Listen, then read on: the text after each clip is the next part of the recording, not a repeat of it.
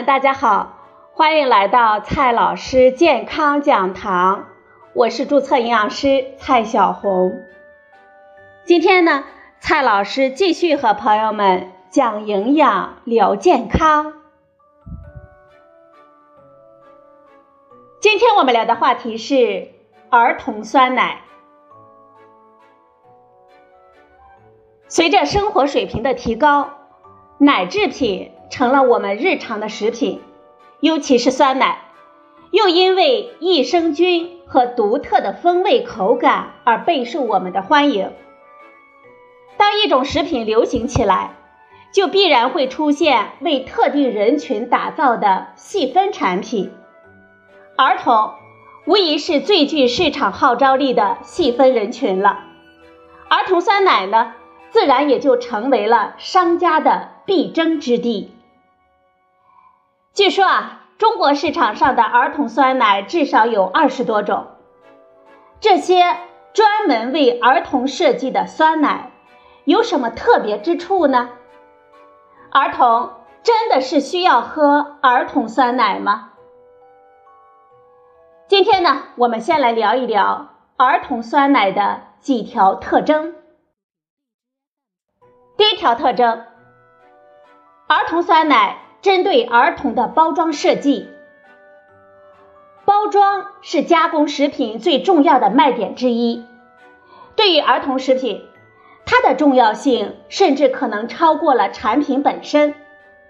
儿童酸奶的包装。往往是儿童喜欢的卡通人物，吸引爱屋及乌的孩子们。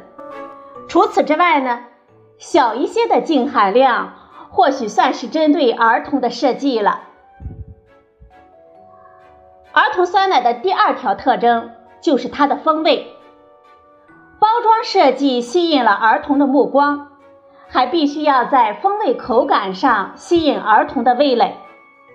很少有儿童酸奶是原味的，通常呢都是风味发酵乳，而糖自然是最关键的风味成分了。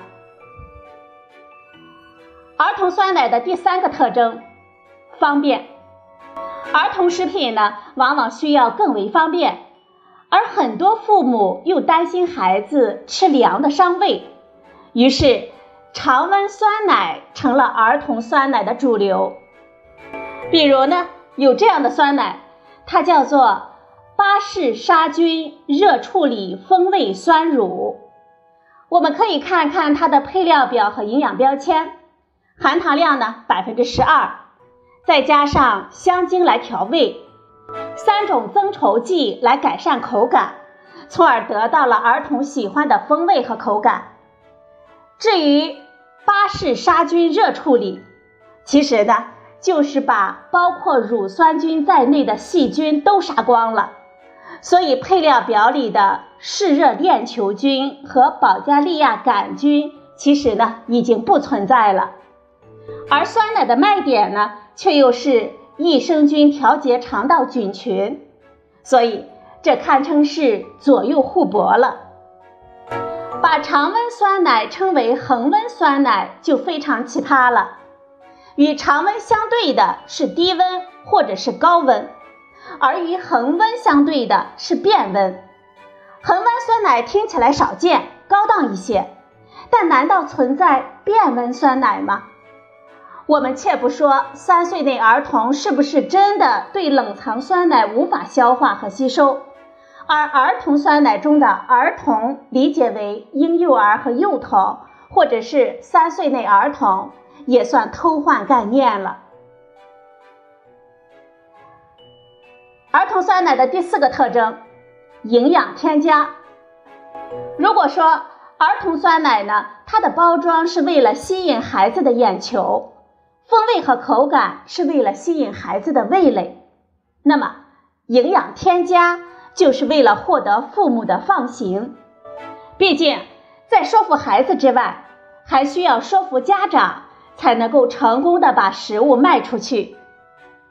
为了追求差异性，很多儿童酸奶呢也会添加一点营养强化成分，比如说有一款儿童酸奶中呢，它的维生素 D 和菊粉每一百毫升一点六克的菊粉呢，只能说是了胜于无，也就只有维生素 D 算是真正的强化的营养成分了。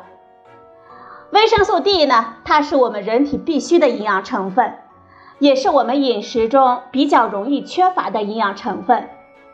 许多人依靠晒太阳来合成维生素 D，不过呢，在一些地区、一些人群当中，这种途径并不总能实现。所以，强化维生素 D 可以算是有价值的操作了。除此之外，还有的儿童酸奶添加了 DHA、益生元、钙、铁、锌等营养成分中的一些种类。这些营养成分是我们人体需要的，很多人的食谱当中也可能存在不足的营养成分，在食品当中强化一些也没有什么不好。不过呢，对于一个孩子来说，这只是一种可选的方式，这些孩子们。也可以从常规的饮食当中来摄入，也可以从其他的饮食当中来强化。从儿童酸奶的这四条特征来看，前三条呢并没有什么实际的意义，只有第四条营养强化有些价值，但是并非是必须的，也未必有多大的必要。对于孩子们来说，如果喜欢喝酸奶，作为多样化食谱的一部分，也完全没有什么问题。不过呢，并不需要专门的儿童酸奶。不管是什么酸奶，儿童都可以喝。选择的标准呢是蛋白质含量高，含糖量低。至于那些添加的营养成分，有了没啥不好，没有呢也没啥大不了的。好了，朋友们。今天的节目呢，就到这里，谢谢您的收听，我们明天再会。